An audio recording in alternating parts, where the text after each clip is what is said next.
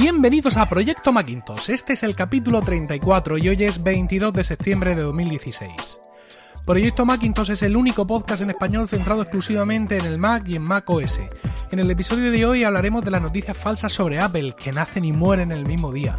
Y el tema principal del día será inevitablemente Mac OS Sierra, sobre el que haremos un vuelo rasante comentando varios puntos de interés general, aunque tendremos tiempo para contestar la duda de un oyente. Este episodio está patrocinado por Backblaze, almacenamiento en la nube increíblemente sencillo y de bajo coste. Yo soy Emilcar y hoy me acompañan David Isasi y Carlos Burges. Como ves, esto es solo para usuarios de Mac, así que aquí y ahora y para ti comienza Proyecto Macintosh. Muy buenas noches, David. Muy buenas, Emilio, ¿cómo estamos? Y buenas noches, Carlos, desde Austria. Buenas noches a todos desde el país de los Alpes. Los Alpes, sí, son los Alpes. Aquí estamos trabajando un día más, mis queridos compañeros. A, a ver si aquí en Murcia, aquí abajo, ya se nota el otoño, allí tiene que ser... un 13 despiporre. grados, ahora mismo. Oh, madre mía. Ostras, madre mía.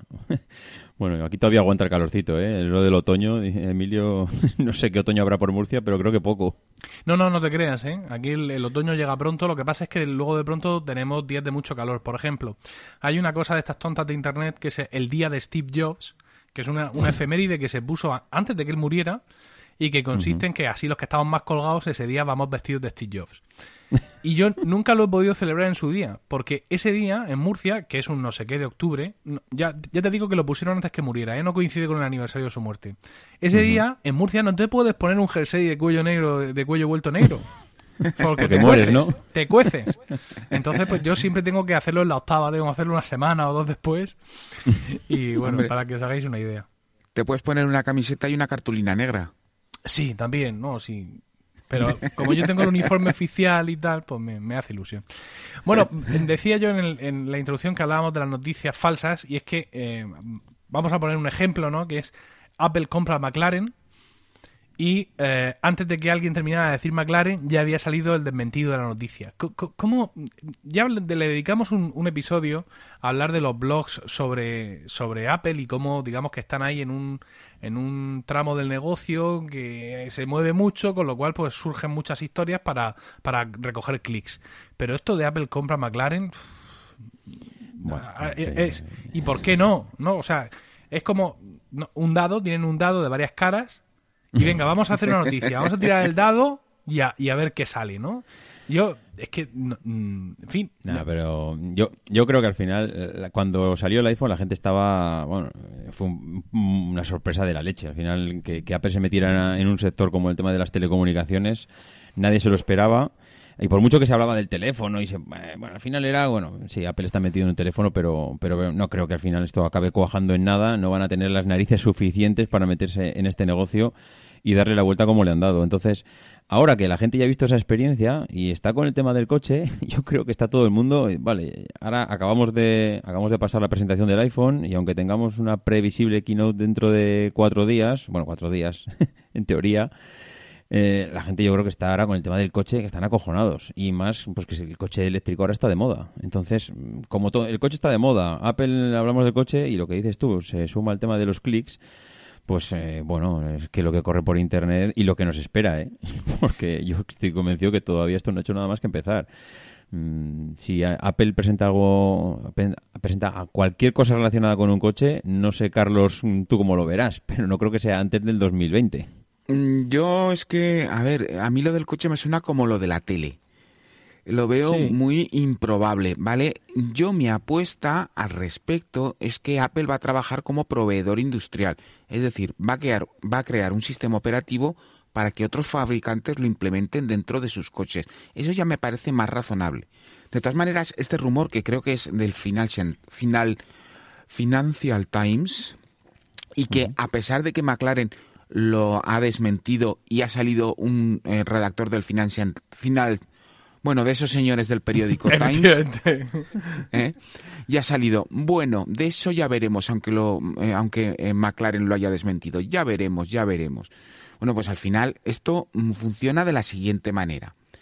Un ejecutivo de Apple X de cara reconocible, vamos a poner Edicue, porque Edicue mm, yo creo que tiene careto de que le van los deportivos. Entra en una tienda y pregunta por un McLaren y hay un comercial allí y dice, pi, no, pi, pi, pi, es Edicue. Y entonces llama un amigo periodista y dice, oye, que ha venido Edicue eh, y ha venido a preguntar por un McLaren. Y dice, no, pi, eso es noticia. Y entonces de ahí ya salta directamente a que eh, Apple va a comprar McLaren, etcétera, etcétera. Los pitidos ya imagináis que lo que son, ¿no? Bueno. Eh, es, es, como eh, cuando, no sé si recuerdas, cuando Jeff Bezos, el de Amazon, compró, no sé qué, el Washington Post, me parece, sí. que compró, y salió un, un, chiste, ¿no? En una, en una publicación parecida al Mundo Today, decía, eh, hacían una, una ironía del asunto, decía Jeff Bezos que él pensaba que se, que se estaba suscribiendo al periódico, no que estaba comprándolo entero. Eso lo, hacían para poner de manifiesto lo desesperado que estaba el Washington Post en aquel momento por encontrar un comprador y que incluso lo habían puesto en la web. Que desea suscribirse, desea comprar todo el periódico. Y, aquí el rumor es de ser un origen parecido. Un señor va a comprarse un coche o pregunta por un coche, o dice que le gusta un coche, o se pregunta incluso abiertamente en una red social cómo lo hará McLaren en el próximo mundial o en el mundial en curso, que no sé cómo está, y automáticamente mm. le adjudican la compra de toda la, historia. Pero bueno, es que, en fin, eh, quiero, eh, he querido resaltar esto porque bueno, en, en, estos días en los que la, la, noticia sobre Apple es los productos de Apple, fundamentalmente, no rumores, historias, esperanzas y anhelos, sino toma los el sistema operativo, aquí lo tienes, pues me resulta curioso, sobre todo el, el índice de, o sea, cómo de perecedero ha sido. ¿Sabes? Porque hay gente que, que, he conocido, que me han escrito luego por Twitter, que solo ha leído el desmentido. o sea, porque no le ha dado tiempo, ¿sabes? Porque como que trabajamos, ¿sabes? Tenemos amigos, tenemos familia, tenemos incluso hijos. No les ha dado tiempo a leer, o sea, a, a vivir el rumor. han vivido directamente mm. el desmentido y creo que este, este asunto de McLaren es la quinta esencia ¿no? del rumor de Apple. Está ya perfeccionado al, al extremo. En fin. ¿cuánto tiempo estuvimos hablando del iPhone de todas maneras antes de que salió? No, a ver, yo cuando yo llegué, cuando yo empecé a conocer cosas sobre, sobre Apple, era el iPhone lo que, o sea, el iPhone ya estaba, ya se rumoreaba, ¿no? Eh, evidentemente. Pero vamos, si, si yo no digo que no se rumoree y que no se hable del tema, es la noticia concreta. O sea, lo de Apple compra McLaren, no, Apple no compra McLaren. Hace poco, mira, hace dos o tres semanas hubo otro rumor, pero que tardó más en, difuminarse, y era que Apple iba a comprar la, el, este servicio de música en streaming que es de este tío, de este cantante, ¿cómo se llama?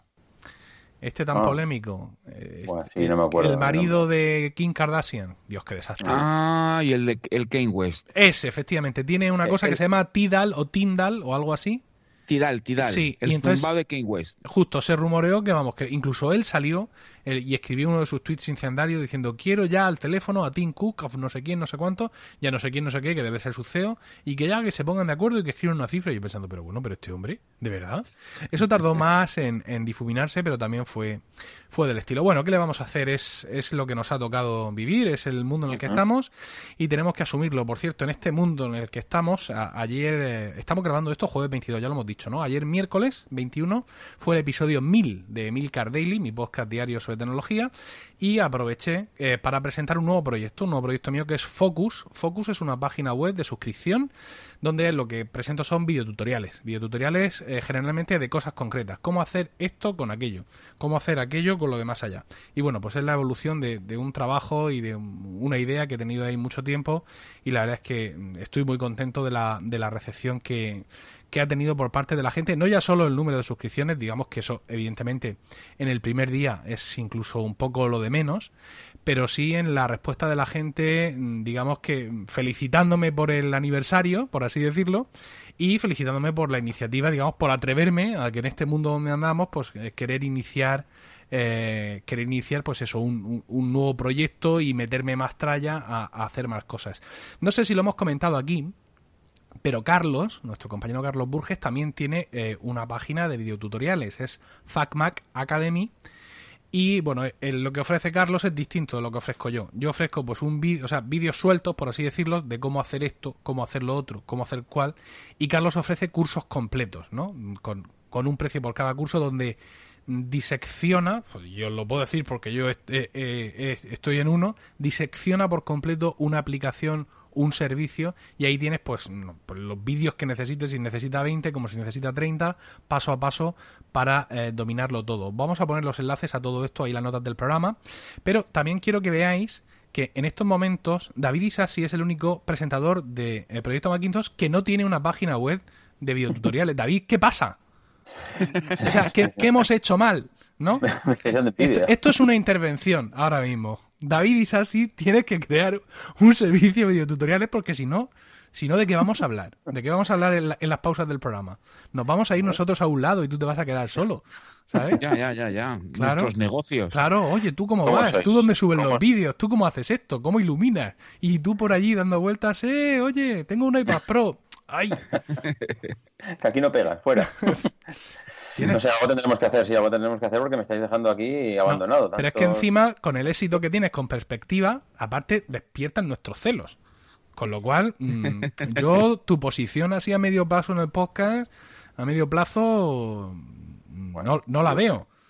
Yo creo que tendré que empezar a, a copiaros porque a mí innovar no se me da muy bien, pero copiar se me da fenomenal. Entonces empezaré, empezaré a entrar a FAC Academy y empezaré a entrar a Focus y lo que vea de cada uno, pues empezaré a hacer alguna cosa nueva por ahí. Se te están achinando los ojos, ¿eh?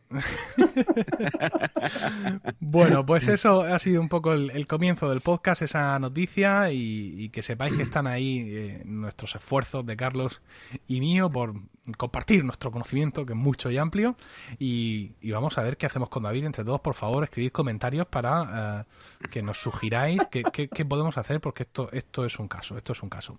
Esto es terrible, sí. Vamos con el tema del día, si os parece. No, un momento. ¡Ah! Antes de que sigamos, hay un rumor que nos interesa porque ha pasado tan deprisa, ha pasado tan rápido y ya no es, no es casi un rumor, Dios mío. por- porque tiene silencios. Entonces, esto ha, ha pasado lo siguiente. American Express ha Ah. lanzado una página en español diciendo que Apple Pay va a llegar muy pronto y que las tarjetas de American Express van a estar disponibles para pagar con Apple Pay. La página ha durado como unas 12 horas y ha desaparecido misteriosamente. ¿Sí? Sí, esto ha pasado, lo han reflejado un par de blogs sobre Apple, no recuerdo cuáles, la verdad es que no recuerdo cuáles. Yo me guardé el enlace y dijo, bueno, ya veremos si llega hasta mañana, porque no prefiero no meter la pata antes que meterla y luego digan, no, es que se nos ha escapado alguna movida así, porque pasa. Entonces la página desapareció misteriosamente y em, no debería decirlo, pero hay un silencio general al respecto de este tema. Y cuando hablo de un silencio general es que esas fuentes que me pueden rodear han querido guardar silencio. Así que lo de Apple Pay, mm, siendo un posible rumor, tiene mucha más verosimilitud que lo de McLaren. Hay- De todas maneras, bueno, Emilio, di- Sí, hay que decir un par de cosas. Yo tengo eh, un- dos o tres seguidores que son usuarios de American Express y que me han dicho que esa página no era nueva. Lo que pasa es ¿No que era nueva? no, ahora ha cobrado notoriedad. Por así, Mm. a ver, que no era nueva, que llevaba un tiempo, no es el tiempo que llevaba, pero ha sido ahora al cobrar notoriedad que la han quitado. Curioso. Sí, muy curioso. American Express, mm, a ver, si efectivamente Apple Pay llega a American Express, va a tener muy poca implantación, porque que yo sepa, que yo sepa, American Express es una tarjeta poco difundida. Yo no he visto nunca una. Yo tampoco. Y es una tarjeta, digamos, que tú te haces directamente con American Express, no es una de las tarjetas que te ofrece el banco, porque todos Mm. podemos tener ahora mismo Visas o Mastercard, porque digamos que, que es el banco el que te las ofrece, ¿no? En un momento dado, Mm. hay bancos que ofrecen unas, bancos que ofrecen otras, y bancos que usan las dos. Pero una American Express tienes tú que ir a hacértela.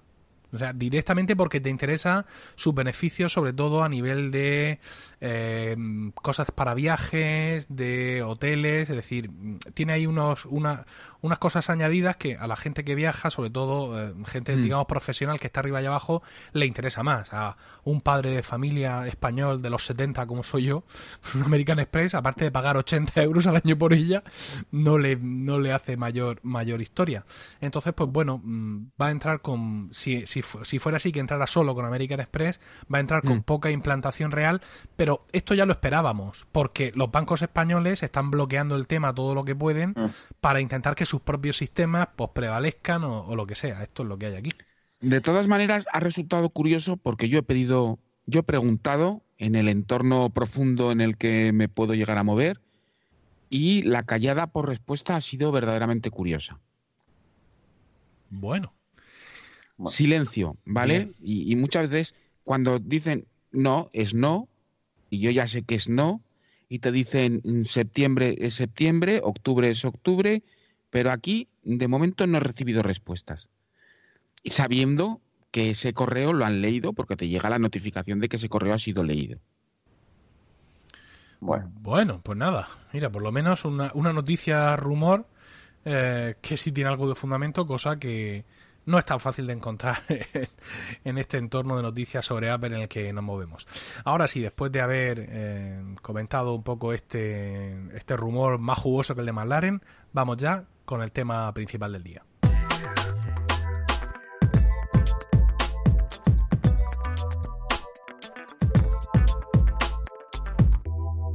Y el tema principal del día, evidentemente, como podéis suponer, es Mac OS Sierra, que salió para todo el mundo antes de ayer, es decir, el día martes 20 a las 7 de la tarde, hora española, y a cada uno en su horario, pues el habitual, el habitual show, por así decirlo, de mucha ansiedad para querer descargarlo, de a mí no se me descarga, de a mí me dice cuatro horas, de a mí me dice cinco horas, y entonces mm, para mm. mejorar la situación voy a poner todos los Macs a descargar, y, todo este, todo este tipo de, historias.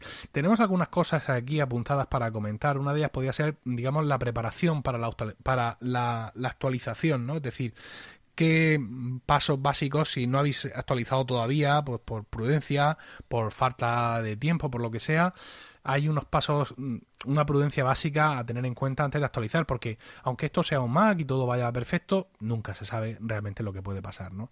Entonces yo, yo diría evidentemente que la copia de seguridad, la que sea que tengáis, o las que sean que tengáis, estén lo más al día posible. Yo me aseguré evidentemente de que mi copia de Time Machine estaba al día y mi copia completa del sistema, si bien no estaba al día, pero sí, digamos, mm, era perfectamente válida porque lo único que, que podía tener distinto eran eh, archivos que a fin de cuentas se sincronizan con servicios. Es decir, yo puedo mm, en un momento dado restaurar una copia completa de mi sistema de antes de ayer mm, o de hace cinco días porque lo único que ha cambiado en todo ese tiempo son archivos y cuando ese sistema se restaure, pues iCloud, Dropbox, Google Drive, OneDrive de Microsoft, aquí hay que ser ecuménico, pues ya se encargarán de actualizar eh, todo, ¿no? Yo pienso que eso sería, no sé si la única mm, cosa a tener un poco eh, en cuenta, ¿no, Carlos?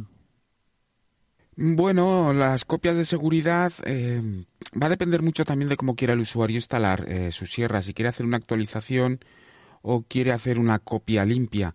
Eh, lo evidente es tener eh, una o un par de copias de seguridad.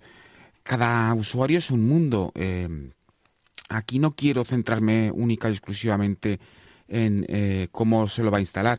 Evidentemente, yo lo que sí recomiendo más es hacer un poco de limpieza antes. ¿Vale? Decir, bueno, pues ya antes de poner los muebles nuevos, vamos a limpiar la casa, vamos a pasar la escoba, el mocho, limpiar los cristales, los marcos de las puertas, todo ese tipo de cosas. Entonces, un poquito de limpieza no está mal. Yo, eh, lo que, bueno, la verdad es que lo que comenta Carlos es lo ideal. Yo lo único que añadiría es que muchas veces pensamos en los datos y que únicamente pensamos en dónde tengo mi copia de seguridad, si tengo un respaldo por si acaso esto no va bien. Y me parece también importante porque la verdad es que hoy en día utilizamos todas aplicaciones que, es difícil que no se actualicen. Eh, el Word, eh, yo que sé, el todo el paquete Office, eh, los Twitter, los Slack, no sé, Skype. Todo, este tipo de aplicaciones es casi segurísimo el 99,9 que se vayan a actualizar todas, con lo cual será difícil que pase nada raro pero mm, yo pensaría, antes de darle al botón de actualizar, en aquellas aplicaciones que podemos utilizar o bien por el trabajo o bien porque es un software propietario de nuestra, no sé, que utilizamos para, el, eh, para llevar la gestión del equipo de fútbol de, de nuestro barrio. Todo ese tipo de aplicaciones que igual no pertenecen a multinacionales y que es posible que igual, claro, la actualización no vaya a llegar tan inmediatamente como llegan otras, pues que, bueno, le echemos un vistazo a la página web, que miremos a ver si se van a actualizar, a ver qué dice el desarrollador, porque igual el, desarrollador directamente te dice, oye, mira, mm, yo lo siento mucho, pero igual hasta dentro de seis meses no voy a actualizarme a Sierra. Con lo cual, hombre, mm, depende la, dependencia que tengas de ese tipo de aplicaciones, pues eh, igual te puedes lanzar o no te puedes lanzar, porque de poco te va a servir una, una copia de esos datos eh, maravillosa, de esa base de datos, si luego la aplicación no se va a ejecutar. Entonces, mm, no sé, un pequeño vistazo a esas pequeñas aplicaciones que si lo sumas a lo que comenta Carlos de barrer, yo muchas veces cuando voy a actualizar un sistema operativo pues como nos gusta probarlo todo, pues aprovecho pues para ver cuántas aplicaciones me he instalado que se han quedado ahí, pues yo que sé, olvidadas en algún cajón desastre en esta carpeta aplicaciones que al final se lo traga todo y aprovecho para borrar. Entonces, como aprovecho para borrar esas que se han quedado ahí residentes, pues eh, una vez que repaso, pues miro a ver si hay alguna que por una casualidad sea un poco extraña, que no sea tan famosa como el resto y a ver qué dice el desarrollador. Y yo creo que poco más. Eh, en cuanto a fiabilidad, ya hemos comentado, yo creo que en el anterior podcast, que, que Sierra, pues todas las betas han ido de maravilla. Entonces, sería raro que pasara algo extraño como lo que me pudo pasar a mí. Que, que bueno, ya comenté y si quieres lo comento ya directamente. Eh, que bueno, yo tenía un, un iMac, ya comenté en el anterior podcast que lo tuve que llevar al, al servicio técnico y que eh, bueno pues eh, tenía un bueno había un programa de reemplazo de discos duros que, que, afectaba a mi a mi disco duro al Fusion Drive que tenía en el ordenador pero eh, bueno Apple decía que ese programa de reemplazo era durante los primeros tres años que si pasaban los primeros tres años pues que lo sentía mucho por ti pero aquello ya tenía fecha de caducidad mi iMac tenía cinco años y aún así pues revisaron el ordenador revisaron las fechas se apiadaron de, apiadí, apiadar, jolín, ¿cómo estamos? Apiadaron de mí y, y al final, pues bueno, lo, mm, bueno, me reemplazaron todo el disco duro sin ningún problema.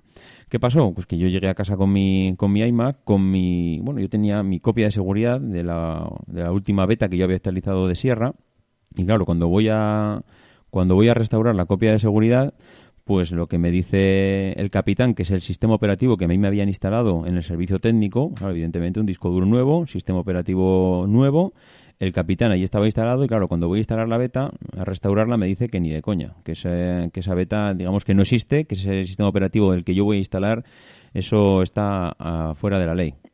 Entonces, pues bueno, lo que, lo que hago en ese momento es digo, bueno, pues mira, vamos a tirarnos al monte y borramos todo y lo, instalamos de cero, adiós al capitán y, vamos allá.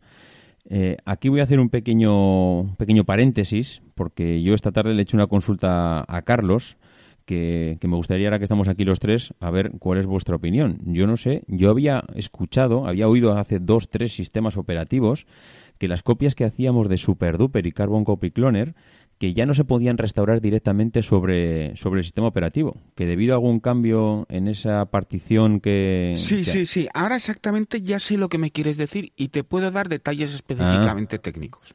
Pues, ¿Vale? Mm, ahora que lo estabas comentando, vale. Resulta que durante el desarrollo del Capitán, Apple introdujo eh, System Integrity Protection. Entonces, SIP utiliza un archivo que está oculto, que no recuerdo exactamente ahora cómo se llama, que impedía que cuando eh, que lo que hacía que es cuando hacías tú la copia de seguridad ese archivo em, hacía que esa copia de seguridad fuera inválida con lo cual no podías volver a clonar pero eso se solucionó incluso justo después del lanzamiento del Capitán. ¿Ah, sí? ¿Vale? Puedo buscar el nombre específico del archivo. Sí, eso se solucionó justo eh, antes del lanzamiento del Capitán y eh, no recuerdo exactamente el nombre del archivo, pero un archivo eh, que hacía referencia específica que yo eh, a la protección. Sí, yo ya te digo, Carlos, que cuando esta tarde te he mandado el mensaje, recordaba, recordaba algo así. Lo que pasa que no recordaba exactamente qué era ese problema. O sea, yo sé que algo había que no podía restaurar esa copia que tenías clonada, pero sí, bueno. Pues era por zip. Vale, ok. Sí, pues yo, Antes, antes de que entrarais vosotros al podcast, le estuve dedicando eh, algunos episodios de Proyecto Macintosh a esto precisamente y ya en su momento di cuenta de cuando SuperDuper había encontrado, digamos, el atajo, porque la manera en la que SuperDuper y Carbon Copy Cloner se restauraban, digamos, era a través de, de, precisamente lo que quedaba bloqueado con, con SIP y estuvieron mm. buscando un atajo, una vuelta para hacerlo y finalmente lo encontraron. Algo, digamos, perfectamente legítimo que seguramente harían en colaboración con los ingenieros de, Apple y que, y que efectivamente no, se, no se saltaba esa protección, sino que lo permitía hacer de, de otra manera. pues yo no había visto que estaba ya solucionado, entonces seguía pensando que aquello seguía bloqueado, entonces bueno, ni, ni siquiera lo, lo, intenté. Pero bueno, lo que hice es borré el capitán, eh, instalé eh, Sierra, la beta de Sierra, en un disco duro vacío y eh, bueno, pues directamente fui a reiniciar. Reinicio el ordenador y cuando voy a, cuando voy a reiniciar, oh sorpresa, de repente allí me aparece un una, ah, ya lo diré, eh, un signo de prohibido, es el, típico signo de prohibido que aparece cuando arrancas el, el ordenador y claro, te puedes imaginar, ya todos los sudores fríos empezaron a, caerme, digo, madre mía, la que, la que hemos preparado aquí. Entonces, eh, bueno, mm, el signo de prohibido indica en, en, en Apple, en un Mac, que no ha podido encontrar la carpeta del sistema válida y entonces, bueno, pues lo que hice es volver a arrancar y arranqué en el, con el modo de recuperación que tiene, el comando R, y bueno, ahí se me ocurren dos cosas. Primero, eh, al restaurar la copia de seguridad en el disco vacío, el disco duro del ordenador había cambiado ese nombre, el original, a mí me habían puesto en la, en la tienda, me habían puesto el nombre eh, de Fusion, ese disco duro, y yo em, originalmente era el Macintosh HD, y claro, me lo había cambiado. Al, volver a clonar, entonces lo que hice es cambiar nuevamente el nombre del disco duro y eh, en segundo lugar, lo que hice es una cosa, y es que la utilidad de discos, cuando arrancas en el modo recuperación y, arrancas la unidad de discos, la utilidad de discos, perdón, si seleccionas el disco duro del sistema, hay un icono en la parte superior izquierda que dice primera ayuda, y si pinchas ahí, te sale una ventana que te dice que primera ayuda comprobará la existencia de errores en el volumen y a continuación reparará el volumen en caso necesario. Bueno, yo ejecuté, eh, fue muy rápido, me dijo que, bueno, que había, hecho una serie de comprobaciones y al final me dio un tranquilizador mensaje en el que ya estaba solucionado los problemas. Eh, reinicié y el Mac reinició perfectamente de principio hasta el final y volví a recuperar mi copia de seguridad. Eh, ¿Qué pudo pasar? Pues ya no sé si lo que, lo que funcionó fue que le cambié el nombre al disco duro a lo que yo tenía inicialmente, con lo cual ya pude encontrar la ruta de la carpeta del sistema. Poco probable. Poco probable. Me imaginé que esto, que por cambiar el nombre no iba a ser muy, no sé, muy mágico. Y en cambio, sí que creo que el, el, ejecutar esta primera ayuda en, el, en la utilidad de discos, algo pudo tocar por dentro que tampoco sé muy bien lo que hace. No sé si tú, Carlos, tienes muy claro exactamente esta primera ayuda en la utilidad de discos, qué es exactamente lo que mira o lo que toca o no sé. Es que... Hombre, realmente lo que hace la ayuda, la, ayuda de discos eh, hace varias cosas. Generalmente lo que hace es revisar y reparar el, el sistema de archivos, ¿vale? El, árbol de dependencias de archivos, es decir, la cabecera. Lo que es la, el resto del disco y la integridad de los archivos no lo toca, sino que repara el sistema de archivos en busca, bueno, o busca esas inconsistencias y las repara. Esto es dicho de una forma muy genérica y sin entrar en detalles técnicos de todo lo que hace, ¿no? Entonces busca todas esas dependencias, las reconstruye si, si se han roto, eh, separa eh, los sinodes en el caso de que haya problemas y bueno, hace una serie de operaciones. Entonces es posible que simplemente tuvieras un problema con esas eh, dependencias. Hay que recordar también, y es importante, que cuando actualizas eh, Sierra, cuando actualizas el Capitán, cuando actualizaste a Yosemite, etcétera, no actualizas solo el sistema, sino que previamente a esa actualización del sistema, el nuevo sistema instala un nuevo firmware específico que es acumulativo y que también permite la instalación de versiones anteriores del sistema, pero la instalación siempre pasa por un proceso que es primero el firmware y después la instalación del sistema operativo. Bueno, pues la moraleja de todo esto es que ojito con las betas, que al final no te das cuenta que acabas viviendo al margen de la ley. Y cuando vuelves a restaurar, eh, al final el Mac te dice que, que, oye, ¿de dónde vienes? Que yo esto no lo controlo, que, no esto, que esto no es oficial y que bueno, pues que nunca pasa nada, pero que, que se acaba pasando, pues igual te puede dar un pequeño quebradero de cabeza como me dio a mí en este caso que se juntó pues eh, mi problema con el disco duro, con que tenía una beta instalada, etcétera. Y ligando este tema con el, con el siguiente que teníamos, vi un artículo tuyo, Carlos, de los sistemas de archivos HFS, que parece ser que han pasado a, que han pasado a mejor vida, ¿no? Sí, en el Capitán, digo, perdón, en Sierra desaparecen dos cosas importantes en esta actualización. La primera es Java 6, con lo cual si te actualizas a MacOS Sierra, muchas aplicaciones que utilizan Java 6 y muchas más de las que te piensas dejan de funcionar. Por ejemplo, muchas de las versiones antiguas de la suite de Adobe. Pero en concreto una de las cosas que desaparece en Sierra es el formato de archivo HFS. No tiene nada que ver, evidentemente, con el HFS Plus que estamos utilizando eh, ahora y es un formato de archivo que se utilizó con mucha frecuencia se utilizó de hecho durante muchos años por parte de Apple y eh, que se utilizaba específicamente en eh, unidades ópticas. Con lo cual te puedes encontrar con que aquellos viejos discos, discos multimedia que todavía guardas, como yo por ejemplo la maravillosa enciclopedia de... Star Trek, exactamente el manual técnico del Enterprise 1701-D, bueno, pues es posible que esté en HFS y deje de funcionar. Pero eh, deje de ser leído por el sistema. Entonces, lo que ha hecho Apple es mm, definitivamente eh, ya no deprecar, es decir, ya no eh, soportarlo avisando, sino que ya encierra cualquier disco que conectes con ese formato de archivos. Em, simplemente no será leído por el sistema. ¿Soluciones que tenemos a este respecto? Bueno, pues esto le puede afectar a gente que tenga copias de seguridad en discos duros, pues por ejemplo en eh, discos zip o en discos jazz con almacenamientos antiguos, en eh, unidades ópticas, discos ópticos, en mini disc aquellos eh, que había de Sony, que eran una especie de discos ópticos de 128 gigas. Y pues esos dispositivos que, que, se guardan copias de seguridad muy antiguas, es posible que en un Mac moderno con sierra pues ya sea imposible leerlos. Aunque em, la conexión de muchos de estos dispositivos, bueno, pues ya empezaban a trabajar algunos con USB, eh, muchos de ellos todavía em, eh, trabajaban o algunos de ellos con fireware e incluso nos podemos encontrar pues eh, con antiguos cartuchos Bernoulli que trabajaban todavía con el antiguo SCSI. El problema es que para recuperar esos archivos, ahora que no se leen, en un, eh, en un Mac eh, moderno, por decir de alguna forma, pues hay que disponer de un Mac con el sistema operativo antiguo, recuperar esos archivos, tratar de dar formato eh, al disco y volver a introducirlo para bueno poder por lo menos acceder durante un, algunos años más hasta que Apple elimine HFS Plus en desplazándolo con el nuevo sistema de archivos que presentó durante la conferencia de desarrolladores. Y todo esto mm, tiene algo que ver, digamos, esta liberación, por así decirlo, del HFS, tiene que ver con eso del almacenamiento optimizado que han dicho, que bueno, que han dicho no, que se supone que Mac OS Sierra eh, es capaz de hacer, ¿no? Esa especie de magia, ¿no? Como siempre las cosas de Apple. Tus archivos estarán ahí cuando los necesites, no sufras que ya veré yo dónde los pongo. O esto no, no, tiene nada que ver con no eso. No tiene nada que ver, es otra película totalmente diferente.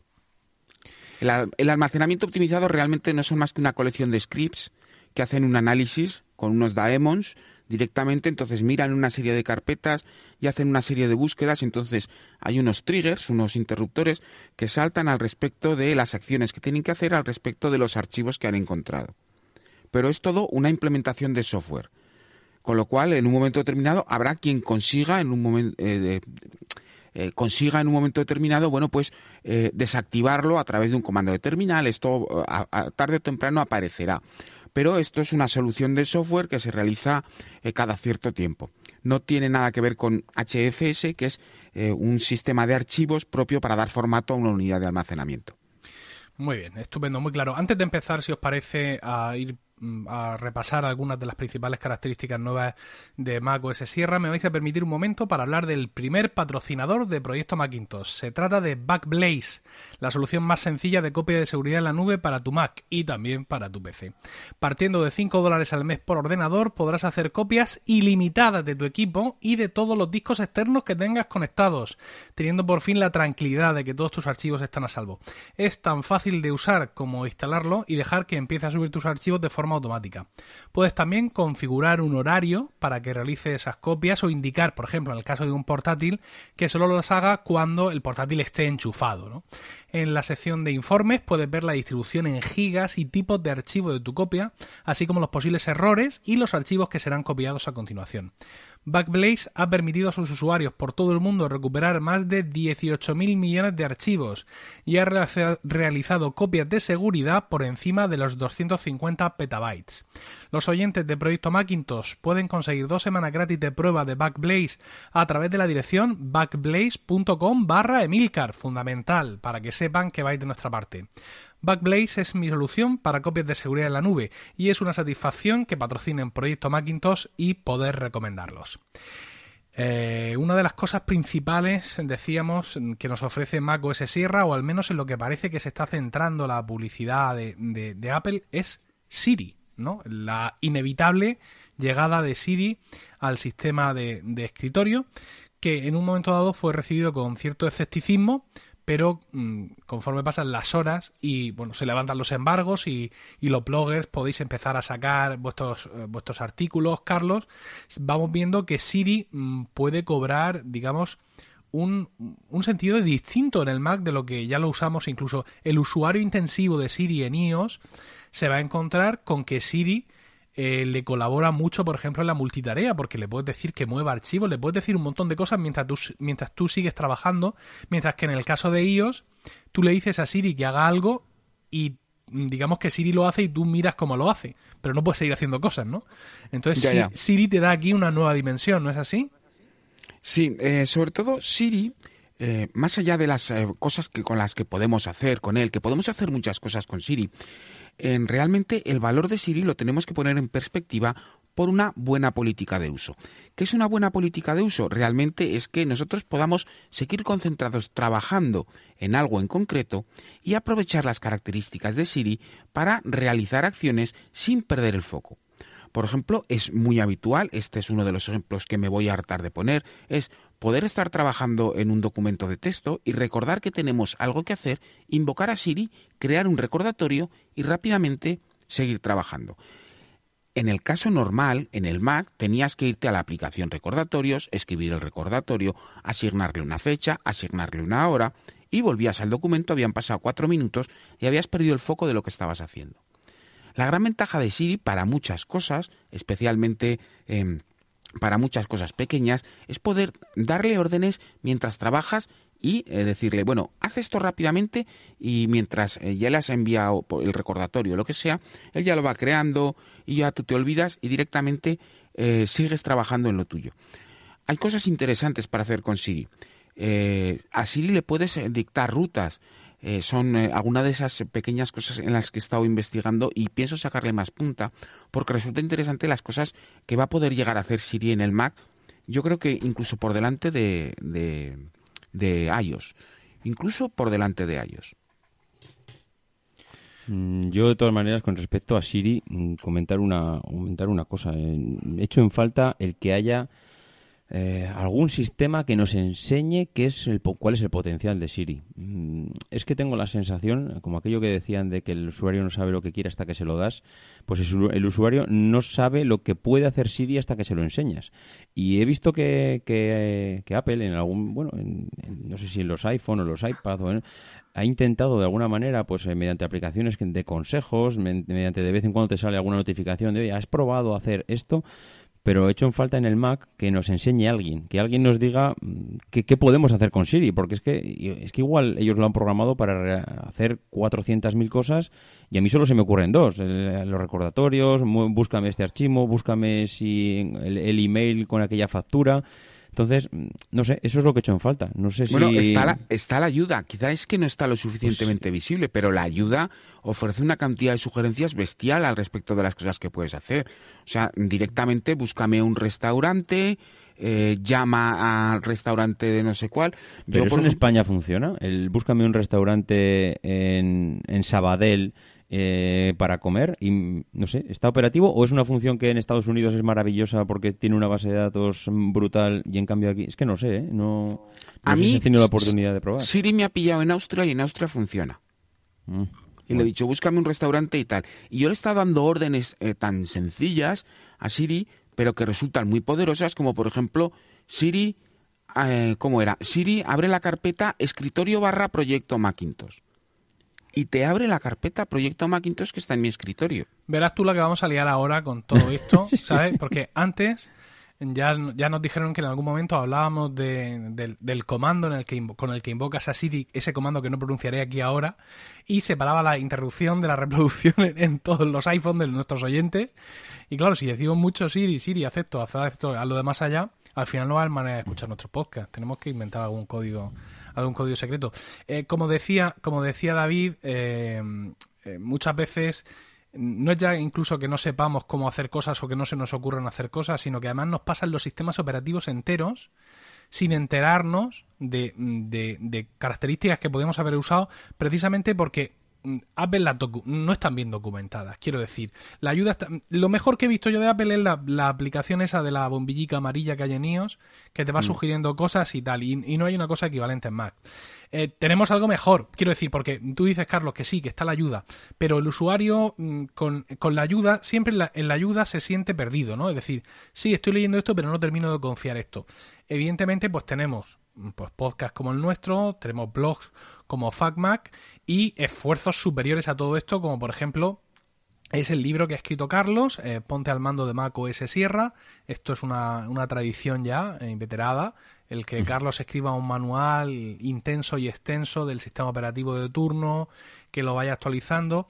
Y, y para mí, no es ya porque, porque lo hagas tú, porque esto ya lo hacía yo antes, para mí es ritual el, lo dije el otro día en Twitter, sale el sistema operativo y compro el libro. Y me respondieron cuatro o cinco, el ritual es al revés, es compras el libro, te, lo vas viendo, te lo vas viendo y entonces ya te bajas el sistema operativo o no te lo bajas o haces lo, que sea. Y, ese, ese tipo, digamos, de, de, información procesada creo que realmente es, es tremendamente útil para los usuarios porque eh, muchas veces eso, te, encuentras con que has dejado pasar cosas precisamente por la avalancha de información, ¿no? O sea, ahora mismo estamos viendo también en FacMac un, montón de artículos en todos los blogs, nosotros mismos lo estamos haciendo hoy y llega un momento en que el, usuario se satura. Y, y, esto de, oye, tal, ábreme la carpeta no sé qué, barra no sé cuántos, pues seguro que habrá a muchos usuarios que se les escapará porque no pueden, mm, digamos, procesar todo lo que nosotros decimos, lo que dicen otros podcasts y lo que leen en los blogs y esa característica que podía ser la más fuerte o la mejor para ellos se les acaba olvidando, ¿no? Entonces, bueno, nosotros vamos a poner todo nuestra parte y comentando aquí ahora algunas cosas, algunos detalles y Carlos va a poner más de su parte todavía. ¿Por qué? Porque nos ofrece 10 ejemplares de su libro Ponte al mando de Mac OS Sierra. Es un libro que, está en ebooks, es un libro para leer en dispositivos Apple, en un eh, iPhone, en un iPad, en un Mac o en un iPod Touch, ¿por qué no decirlo? Y bueno, pues Carlos nos ofrece estos libros y los vamos a sortear entre todos aquellos que escribáis un comentario pidiéndolo, porque podéis escribir comentarios y decir, no, no, oiga, yo ya tengo el libro, a mí usted no me lo regale, pero nos escribís un comentario en la entrada de milcar.fm donde, donde, donde hablamos de este podcast y en la entrada tenéis que especificar que queréis entrar en el sorteo. Van a entrar en el sorteo todos aquellos que escriban ese comentario antes de el próximo jueves, que es ¿Qué día es el próximo jueves? A ver, un calendario, por amor de Dios. Próximo jueves 29, ¿vale? A las 11 de la noche, hora española peninsular.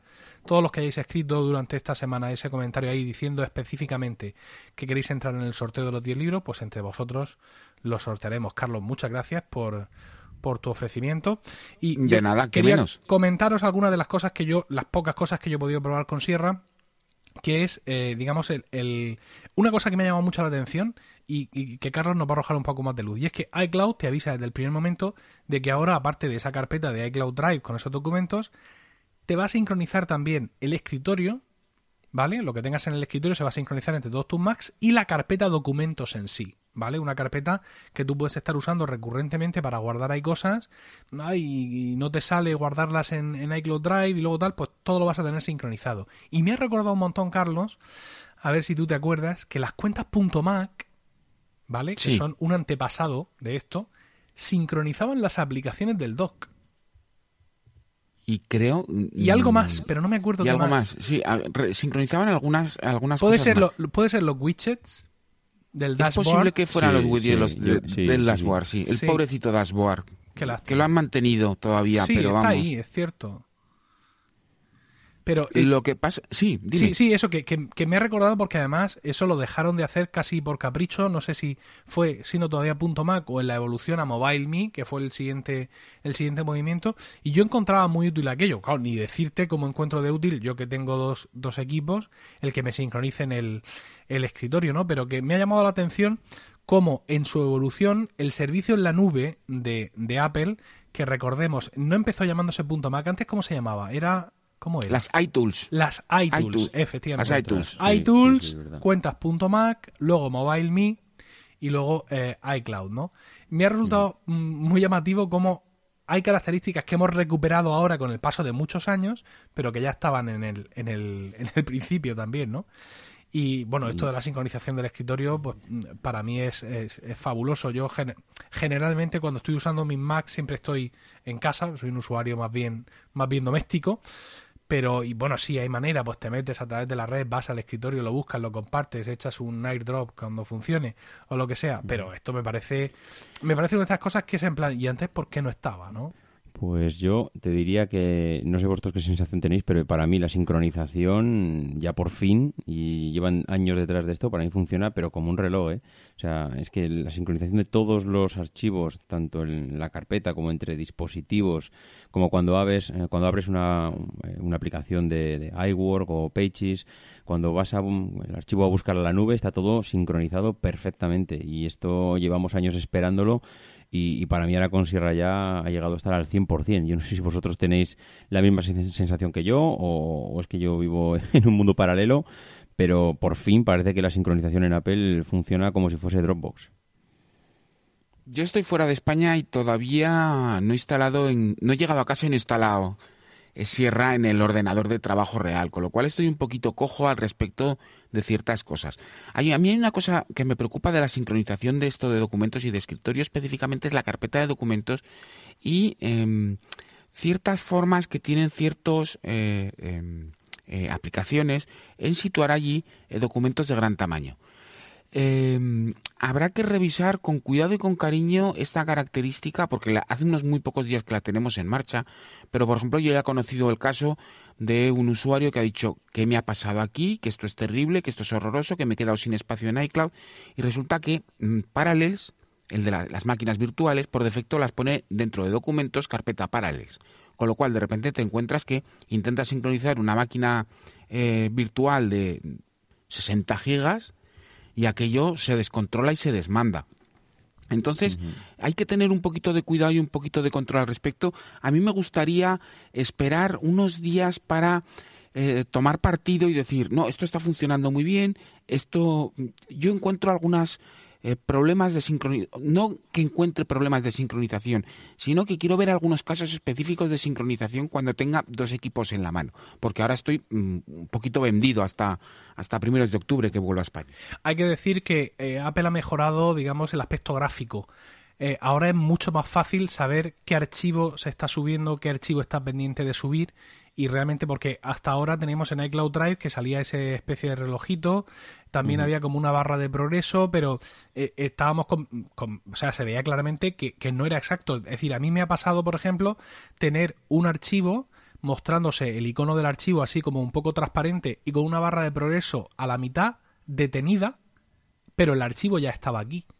Lo que pasa es que, bueno, había ahí un error gráfico, un error de interfaz o no sé qué, pero el archivo estaba, estaba ahí claramente, tú le hacías doble clic, el archivo se abría, lo podías trabajar en él, lo podías cerrar, pero por lo que sea, esa representación gráfica, ese icono se quedaba ahí pillado sin que consiguieras tú, bueno, evidentemente tras un reinicio, un cierre de sesión, ya volvía en sí, ¿no?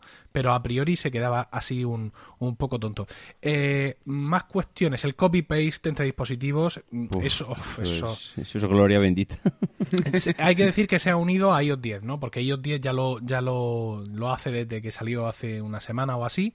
Y esto ha sido una forma de, redondear el círculo que me ha gustado porque como he comentado esta mañana en, en Emilcar Daily, hay otras cosas de, de, Sierra que no me gustan y es que, digamos, no, no ha crecido junto a iOS por distintos motivos en algunas cuestiones, ¿no? Por ejemplo, la aplicación de mensajes en, en Mac OS Sierra no es tan fantasticular como es en iOS porque mm. todos los stickers, todas las aplicaciones para iMessage son aplicaciones iOS que se venden en la App Store.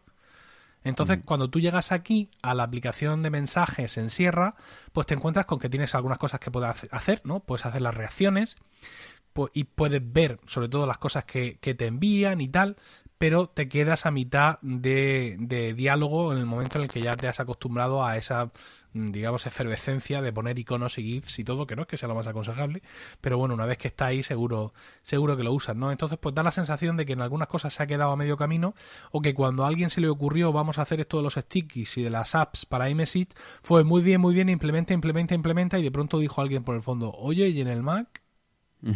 Y se quedaron todos callados y dijeron, pues en el Mac, pues, pues mira, ni vamos a traducir lo de reacciones, le vamos a llamar trackbacks directamente y, punto, y ya está, y oiga, que esto es lo que hay.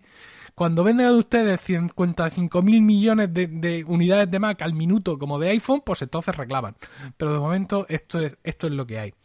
No he podido probar tampoco lo del Apple Watch, pero mm, yo supongo que tú sí, David, ¿no? El desbloqueo con el Apple Watch. Pues eh, no, te voy a decepcionar. No, no, no lo he podido probar. No, ¿Es que no estaba en las betas? Ah, pero no tenían la beta de eh, Watch OS, seguramente. Claro, es que no, tenía la, beta y además ah. el ordenador tampoco lo he tenido durante las últimas eh, dos semanas a pleno rendimiento porque es que tampoco lo tenía. Estaba en el servicio técnico y no, no lo he podido, vamos, me he dedicado más a recuperar archivos y volver a la normalidad que a poder probarlo.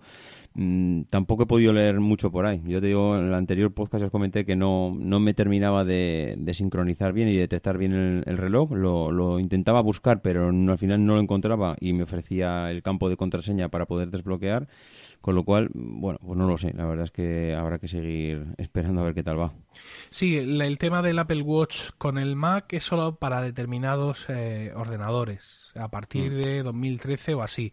Es por eso yo no lo he probado, porque yo he actualizado a Sierra en el Mac Mini, eh, que es un Mac Mini el de final de 2012, entonces no tiene esta posibilidad. Cuando actualice el MacBook, pues entonces lo veremos. Y es que mm, precisamente lo que comentabais antes en cuanto a la prudencia de cómo actualizar, una de las cosas que me ha hecho actualizar un equipo sí y otro no es que ahora con el tema de Focus, una de mis herramientas principales es ScreenFlow, que es la aplicación que uso para grabar los videotutoriales. Entonces, claro, mm, es una aplicación que es una aplicación importante, es una aplicación conocida, que recibe actualizaciones, pero puede ser perfectamente que mm, con Sierra haya cosas que no funcionen o no funcionen bien y claro, yo no me puedo. Tengo clientes. o sea, tengo gente que, tengo gente que me paga. Yo no puedo decirle, ¡ay! Que es que actualizaba Sierra y os quedáis sin vídeos hasta que yo vea cómo soluciono esto, ¿no? Entonces, pues en ese sentido sí he querido ser prudente. Activaré ahora ScreenFlow en el Mac Mini para hacer todas las pruebas habidas y por haber y cuando vea que todo funciona de manera coherente, pues entonces ya seguiré actualizando el, el otro equipo. El de casa, el, estos son los de casa y luego el, equipo que tengo fuera, que es el iMac de 2009 de Rocío, se queda fuera. Ese ya no se puede actualizar. Ya, ¿para qué? No, y tampoco, aunque realmente, eh, eh, si queréis una descripción gráfica de lo que es Sierra, Sierra es la misma paella que el Capitán, pero le han echado unas cuantas cigalas más. En su interior y el código y el funcionamiento y tal es el capitán, pero con cigalas. Es una buena descripción, sí. Sí, sí, efectivamente. y, el, año que viene será algún otro marisco, ¿no? No lo sé si al año que viene cambiarán la receta de la paella y le echarán otra cosa o le quitarán otra cosa. Pero desde luego han cogido el capitán y dice, hay que ponerle algo para que porque tenemos que sacar algo. Dice, pues venga, échale cigalas a la paella. Perdona a los puristas de las paellas que dirán que ha dicho un pecado cigalas en las paellas, pero bueno. Claro, es que pero es eso. para aquellos que no escuchen nuestro podcast, ni estén informados, ni tengan el libro de Carlos, tú realmente mm, inicias Sierra, y aparte de que tienes ahora arriba a la derecha, al lado de Spotlight, el botón de Siri y que seguramente el sistema ya te ha troleado con Siri varias veces diciéndote que lo actives, que lo actives, que lo actives, que lo actives, a no ser por esas cosas, todo lo demás está muy bien, lo de las pestañas, en aplicaciones, es decir, hay muchas cosas, no quiero, no quiero frivolizar, ¿no? Pero el, el primer aspecto visual para la población civil es que ahora esta montaña que yo tenía aquí detrás es distinta, es más colorada. ¿no? Es más roja y tiene más nieve, ¿no? Y que, y que no, Y, que no ha habido cambio. Me ha pasado algo parecido, fíjate, con los, con los iPhone. He estado, por motivos que ahora mismo no viene al caso, en el Apple Store últimamente, allí esperando un poquito tal, en el, en el mostrador donde estaban los iPhone, los, nuevos iPhone, y he podido, he podido escuchar a la población civil hablar eh, sin tapujos. Por ejemplo, llegaban, ah, mira, el iPhone 7. No, no, no, no, el iPhone 7 no, el iPhone 7 es este. Y cogían el Plus porque el iPhone 7 tiene dos cámaras. sea, eso es lo que la gente había percibido del telediario, ¿no? El nuevo iPhone 7 tiene dos cámaras. Este iPhone que tengo aquí tiene dos cámaras, no las tiene, esto no es un iPhone 7. Esto no es. A ver, ah, pues si no ha cambiado nada, decía otro. Entonces, eh, a ver, hago acento murciano porque todo esto lo he escuchado en Murcia, ¿no? Entonces quiero, quiero dar contexto. No ha cambiado nada, pues sí, igual que el tuyo, le decía una amiga a otra. Entonces lo coge, le da la vuelta, ah, no, sí, mira, ha cambiado esto, ¿ves? Y se, se- se refería a las antenas, que ya ahora están integradas dentro del dispositivo, ya no se ven así eh, por fuera. Pues igual, nena, que no tiene botón, le dice de pronto, como muy alarmada. Mira, mira, aquí se hunde, le da su iPhone 6 o 6S y entonces se pues, tiene ahí. Pero así de primeras, ¿no? El aspecto era el mismo. Yo siempre lo digo, un iPhone 7 o un 7 Plus con su funda de silicona oficial de Apple no se distingue, si- si- solo mirándolo, ¿eh? sin tocarlo, y mirándolo de frente, no se distingue de un 6 y de un 6S. Y con Sierra, insisto, puede pasar lo mismo, ¿no?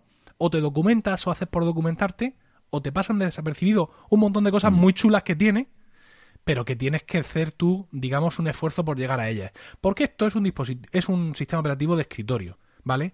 No es un sistema de- operativo móvil que está en tu teléfono con tus iconos, con una cosita a la vez, donde los cambios pueden ser más evidentes aunque sean pocos, ¿no? Aquí esto es otro, es harina de otro costal y el usuario tiene que estar más implicado con el manejo diario. No es un electrodoméstico, gracias a Dios, todavía nuestro ordenador y tiene, claro, coño, hay que decirlo, perdón por la palabra, y tiene más, más cosas que rascar y tiene mm, más cosas interesantes para que echemos un rato y los que nos gusta la, la informática en condiciones y todo eso, pues eh, disfrutemos descubriendo características y, y usándolas. Dios mío, estoy- luego voy a poner un, un- un efecto de aplausos aquí al final de este discurso mío, porque me siento, me siento ahora mismo arriba del todo.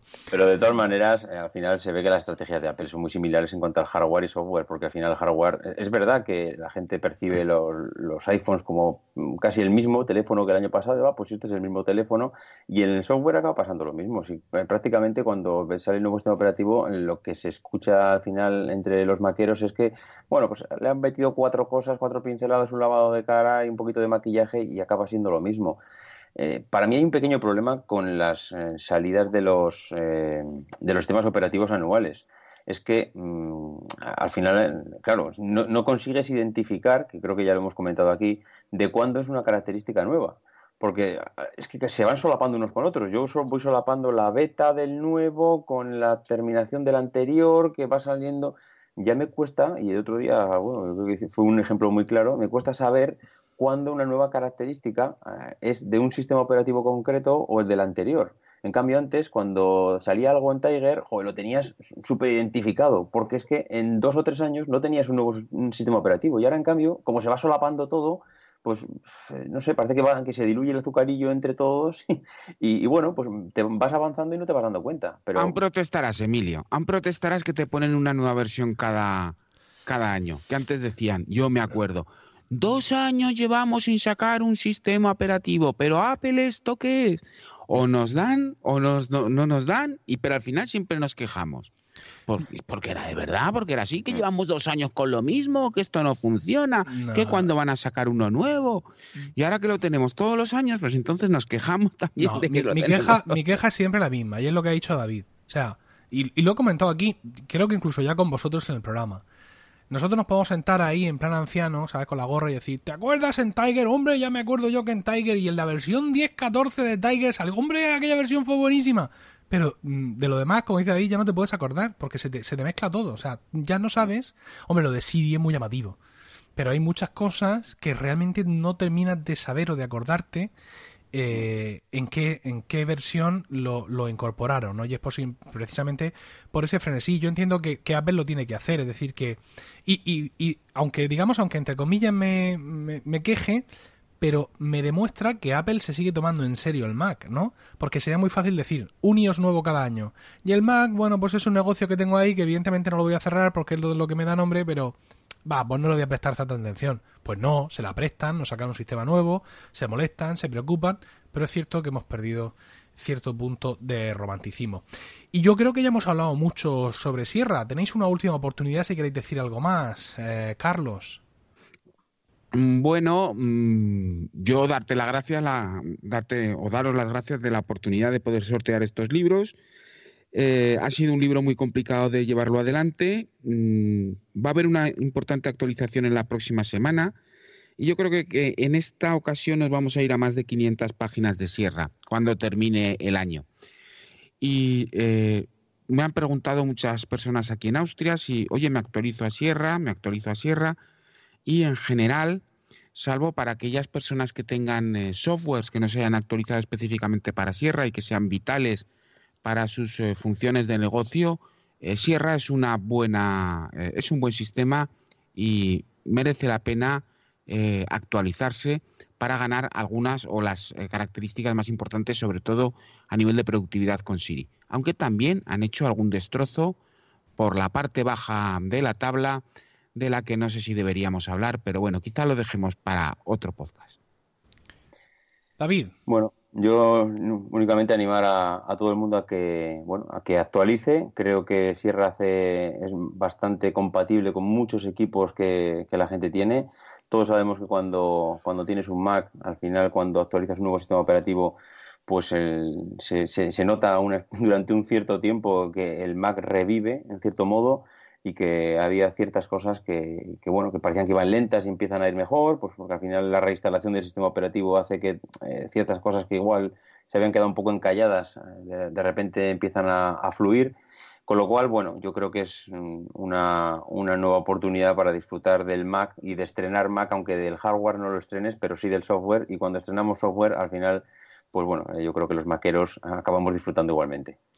Sí, la verdad es que eso, la sensación afortunadamente sigue siendo que, estrenamos que estrenamos equipos, ¿no? Desde, durante muchos años nosotros hemos presumido de que las actualizaciones rejuvenecían nuestros equipos en vez de envejecerlos como les pasaba a los que tenían PC y Windows y todo eso. Lo que pasa es que, claro, como nuestros equipos están nominados y denominados, pues hay equipos que ya no se actualizan directamente, ¿no? Entonces, pues claro, ahí sale pues todo, toda la troleada esta de obsolescencia programada. Claro, un equipo de 2009. Madre mía, que no se le puede instalar un sistema operativo de 2016, me parece hasta sano mentalmente, ¿sabes lo que te quiero decir? Pero mm, evidentemente eso, nuestros equipos sí están marcados, el mundo del PC con los clónicos y todo eso, pues no, puedes hablar de procesadores, puedes decir, no se podrá actualizar a Windows 10 los que tengan menos de un, pues no sé, un i3 o algo así, pero claro, incluso dentro de los mismos procesadores luego hay muchas familias, hay muchos años de no lo mismo un i3 que un i3 de dos años después.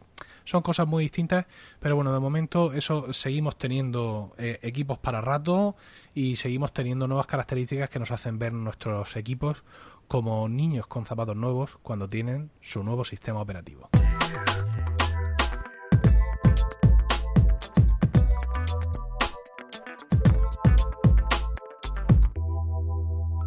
Y todavía hemos tenido un poco de tiempo, aunque Sierra lo ha absorbido todo, para tratar de resolver una duda de un oyente, aunque me parece que vamos a resolver poco. Alberto Casado nos dice que quiere escribir un documento en Pages donde se alternen dos idiomas y pretende que el corrector ortográfico los detecte automáticamente y eh, pueda hacer las correcciones eh, y todo esto automáticamente. Pregunta eh, si, si se puede. Y nos responden que sí, bueno, respondemos que sí puede hacerse, que en principio hay que añadir el correspondiente idioma en el Mac, es decir, que, el, idioma esté instalado, porque una de las cosas que a veces podemos hacer o que hacemos, incluso aplicaciones como y Mac o similares de mantenimiento hacen, es que te desinstalan idiomas que no usan, ¿no? Entonces tienes que tener claro que tienes esos idiomas instalados en el, en el equipo y se supone que el sistema eh, que el sistema automáticamente va haciendo la corrección. Aunque yo la verdad es que no lo he podido uh, comprobar y, no sé hasta qué punto esto funciona, funciona correctamente, ¿no? Bueno, mm, en la documentación eh, de hoy del podcast, eh, en los comentarios que hemos hecho al respecto de este tema, yo he indicado claramente que sí que puede hacerse. Porque yo tengo el Mac configurado así porque escribo muchas veces eh, correos en inglés, eh, frases mezcladas de español y de inglés, etcétera. Entonces yo tengo configurado en, panel de control idioma y región los idiomas preferidos, primero el español y después el inglés. Y ese texto que está escrito en la documentación del podcast lo he escrito en el Mac tranquilamente y en el momento en que yo he empezado a escribir en inglés me ha empezado a reconocer la ortografía y la gramática en inglés y si he cometido una falta, automáticamente me lo ha subrayado. Con lo cual he podido escribir primero una frase en español y luego a continuación otra en inglés. En el en iOS, en iOS 10 es donde eh, se estrena este por vez primera esta nueva característica. Y lo que le pasa es que le cuesta un poco más.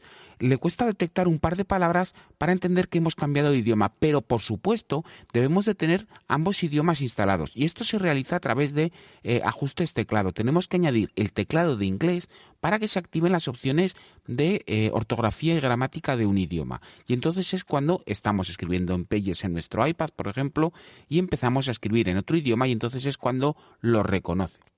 Sí, pero como bien dices, en, iOS le cuesta más porque a mí me ha pasado de estar escribiendo en español y de ofrecerme como sugerencia o como alternativa una palabra que está en inglés. Y es en plan, pero bueno, pero ¿por qué está pasando esto, no? Sin embargo, en, en, el Mac parece que sí, que sí en principio va más fino, aunque una vez más estamos en, en, una cuestión, yo no sé esto desde cuándo es, porque yo recuerdo haber tenido este problema con Pages y que no funcionara así.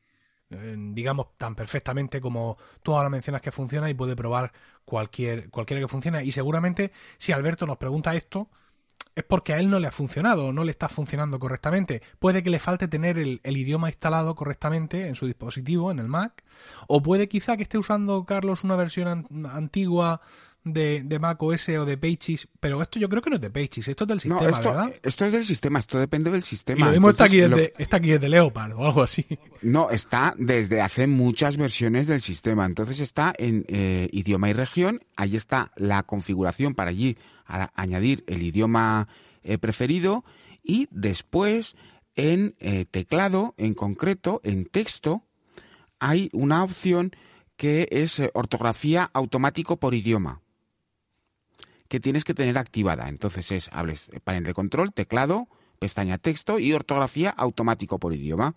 Y automáticamente lo que hace es que se activa la ortografía en cuanto lee que hay un idioma, eh, eh, estamos utilizando un idioma en concreto. Estoy hablando del capitán porque ahora mismo no tengo sierra aquí delante. Es igual, pero en, las diferencias no... No, es igual en sierra, exactamente igual.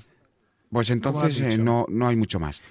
Bueno, pues resumimos entonces lo que nos ha aportado Carlos. Lo fundamental ir al preferencias de sistema, idioma y región y comprobar que en idiomas preferidos tienes instalado ese idioma en el que quieres escribir y luego de nuevo vuelves atrás, preferencias del sistema, eh, la opción de teclado y en la pestaña texto hay una opción que se pone ortografía y tiene que poner automático por idioma. Tienes la opción de señalar ortografía solo en un idioma, ¿no? Pero esto no es lo que nos interesa. Tienes que poner automático con idioma y pues sí, efectivamente es algo que, que debe de funcionar correctamente y si a Alberto no le funciona será porque no tiene una u otra cosa instalada. Aquí sí que habría que poner ahora a Carlos el, el sonido de los aplausos, este, porque de luego con esto ya, o sea, esto es para quitarse el sombrero. Ha quedado un podcast para enmarcar. ¿Está feo que lo digamos nosotros? Bueno, no, no está feo. Si nosotros no valoramos nuestro propio trabajo, ¿quién nos lo va a valorar? Así que, bueno, no, no vamos a dejar Sierra de lado, evidentemente. No es, esto no es fiebre de un día. Ya sabéis que el podcast eh, Proyecto Macintosh tiene aunque no lo hayáis notado, pero nosotros pretendemos que tenga eh, seis secciones, ¿no? Que son eh, una, la presentación, luego las noticias recientes sobre el Mac y Mac OS, el tema del día, que hoy se lo ha comido todo, luego aplicaciones y utilidades, trucos y al final la sección de los oyentes, ¿no? Esta es la teoría. Así que, en, aparte de dedicar algún episodio algo más intenso, alguna novedad de Sierra, veremos, estaremos viendo cosas de estas en, en las distintas secciones de, de nuestro programa.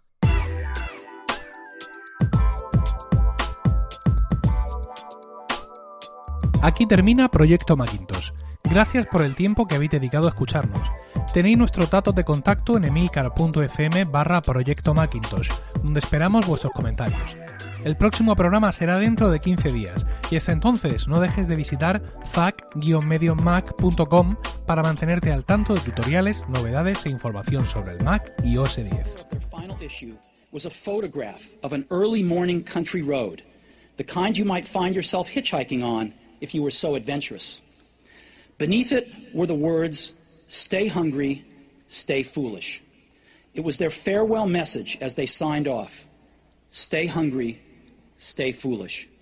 And I have always wished that for myself. And now, as you graduate to begin anew, I wish that for you. Stay hungry, stay foolish. Thank you all very much.